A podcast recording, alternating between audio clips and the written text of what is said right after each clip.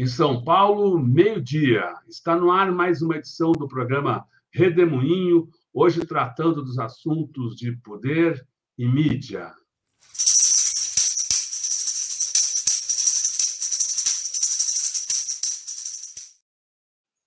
Olá, Ângela Carrata, é um prazer tê-la aqui nesse Redemoinho. A Ângela é professora da Universidade Federal de Minas Gerais. O que, que se nos fala sobre o cenário é, político desse momento? Ei, Eleonora, boa tarde. Ei, Rodolfo, boa tarde. Boa tarde a todos vocês que estão conosco. Olha, hoje eu quero comentar a entrevista que o ex-presidente Lula deu para o portal UOL ontem, né? É uma entrevista muito importante, eu acho que ela, ela é fundamental por uma série de razões que eu vou tratar daqui a pouquinho, e quero também é, fazer uma crítica à péssima cobertura que o Grupo Globo tem feito em relação à campanha do ex-presidente Lula. Né. Bom, vamos por partes então. Com relação à, à entrevista do UOL, olha, foi maravilhosa pelo seguinte: Uh, uma entrevista longa, na verdade, uma sabatina de uma hora e quarenta de duração, em que os jornalistas Kenneth Alencar, a Carla Araújo e o Alberto Bombig sabatinaram o ex-presidente Lula sobre praticamente todos os assuntos. Né? Não ficou nada de fora. Eles, eles perguntaram sobre política, economia, meio ambiente, ministério, corrupção, forças armadas, uh, golpismo, Bolsonaro, Lava Jato, Moro, Temer, enfim, né? É, política interna e externa, Petrobras, não ficou nenhum assunto sem ser tratado.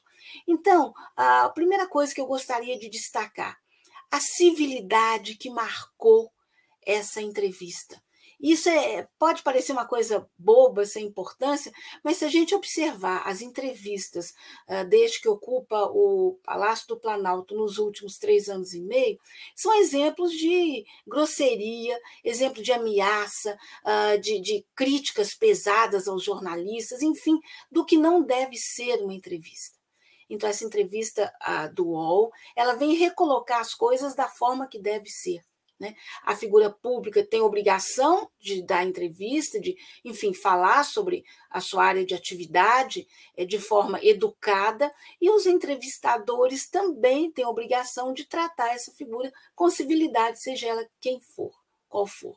Então, foi um exemplo, eu acho que é um marco, eu acho que deve ser uma referência para o que deve acontecer nessa campanha eleitoral. Só que, infelizmente, não é isso que a gente está vendo. Ontem mesmo, por exemplo, o Jornal Nacional uh, continua, como ele tem feito, ignorando a campanha do ex-presidente Lula. E quando eu falo a campanha do ex-presidente Lula, não é por predileção por esse ou aquele candidato ou pelo presidente Lula, é pelo seguinte, é porque ele lidera as intenções de votos no país. Isso por si só deveria ser um elemento importante para uma emissora de televisão e para um grupo de mídia que é o mais importante do país. Mas não, o Grupo Globo, em especial a TV Globo, insiste em desconhecer essa campanha, insiste em desconhecer quais são as propostas do ex-presidente Lula para o país. E mais importante do que a pessoa são as propostas que essa pessoa apresenta. Né? Então, ontem, por exemplo, ah, o que, que o Jornal Nacional faz? Ele abre com uma matéria sobre Petrobras, sobre combustíveis e aquela passação de pano para Bolsonaro. Né?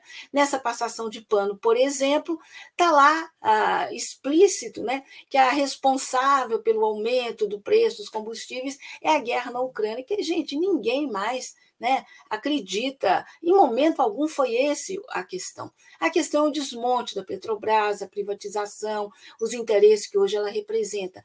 Mas o Jornal Nacional insiste nessa tese, que é a da família Marinho desde sempre. Sempre combateu a Petrobras e não mudou de opinião.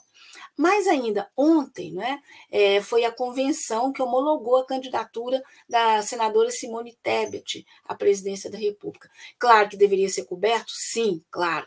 Mas o, o, o Jornal Nacional não apenas cobriu essa essa convenção. Na verdade, o Jornal Nacional, a exemplo dos outros veículos do Grupo Globo, tem é, patrocinado, né, tem, tem é, é, é defendido a candidatura da Simone Tebet, mas passando por informação, como se fosse informação. Ontem, por exemplo, foi dito com todas as palavras, claro que colocado na boca de um, de um dos entrevistados, né? Essa é uma das estratégias discursivas, né, que a mídia se vale quando quer, é que ela é a candidata da pacificação nacional, que o Brasil não pode continuar dividido, não pode continuar brasileiro contra brasileiro, e que ela representa a paz. Né? A paz de quem? Cara pálida. Né? Mais ainda, é, é, como a grande ênfase no programa da Simone Tebet é que ela é, se compromete com o combate à fome. Ora, o combate à fome já foi feito com sucesso no Brasil nos dois governos do ex-presidente Lula e continuado pela ex-presidenta Dilma. Né?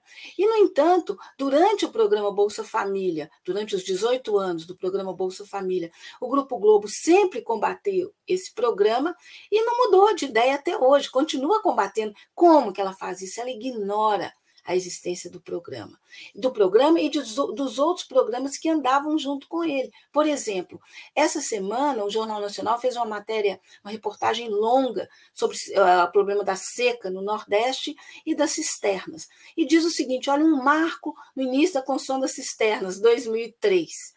O auge de construção das cisternas no Brasil, 2014. E qual que é o momento de mais baixa construção no número de cisternas? Agora. Ora, gente, o que, que era 2003? Início do governo Lula. O que, que era 2014? Eu diria quase que o fim do, do governo Dilma, porque o segundo governo Dilma simplesmente não existiu. E o que, que é agora? Governo Bolsonaro. Isso é desinformação. Isso é desinformação. Né? Há várias formas de desinformar. Fake news é um tipo, mas não é o único. Quando você omite uma informação importante, quando você não atribui essa informação a quem de direito, seja lá quem for, a mídia está desinformando e não é esse o papel da mídia. Né? Não é esse.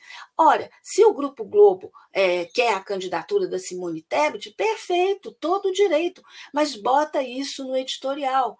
Bota lá no editorial do Jornal Globo, faz um editorial no Jornal Nacional, enfim, onde eles quiserem. O grupo tem uma tonelada de veículos aí, é o maior do país. Nenhum problema grupos internacionais, o Washington Post, o, o, The New York Times, eles assumem, eu já disse isso aqui, inclusive, em editorial, com qual candidatura eles estão. Não tem nada de errado nisso. Agora, tem de errado, sim, quando o interesse do grupo de mídia, ele passa a contaminar a parte da informação. E é isso que está acontecendo no Jornal Nacional, explicitamente, né? explicitamente. Então, eu acho isso terrível. Então, a gente tem dois exemplos né, muito ah, é, diferentes, não é? Um de um exemplo ah, correto, o que o UOL fez é corretíssimo nesse início de campanha eleitoral, com candidaturas já homologadas, está certo dar a partida entrevistando o candidato que está na frente. É assim no mundo inteiro.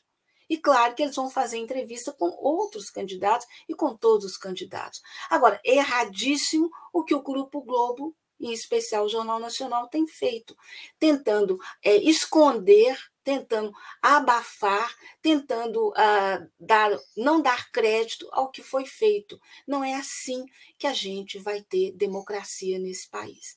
E por falar em democracia, eu quero fechar lembrando uma frase de um ex-governador de Minas Gerais, um golpista lá em 64, Magalhães Pinto, já falecido, né?